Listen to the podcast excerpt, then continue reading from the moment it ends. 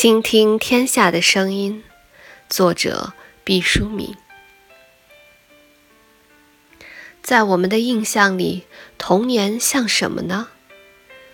它可能是油炸薯条的味道，也可能是雨后青草的呼吸。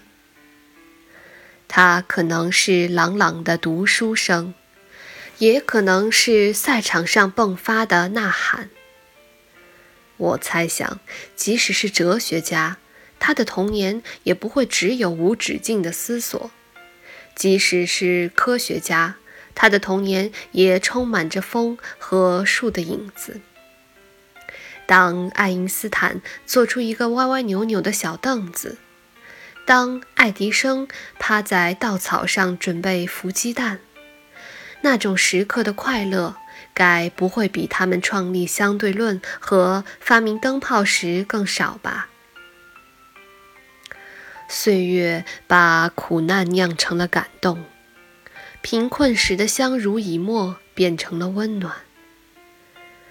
回望童年，才会愕然发现，深藏在记忆里的风景不用刻意思考，存在就是快乐。选自《语约幸福》，我是你们的主播阿尔，我在远隔万水千山之外的德国，用声音带给你们祝福。如果你喜欢我的声音，欢迎你评论、转发、关注。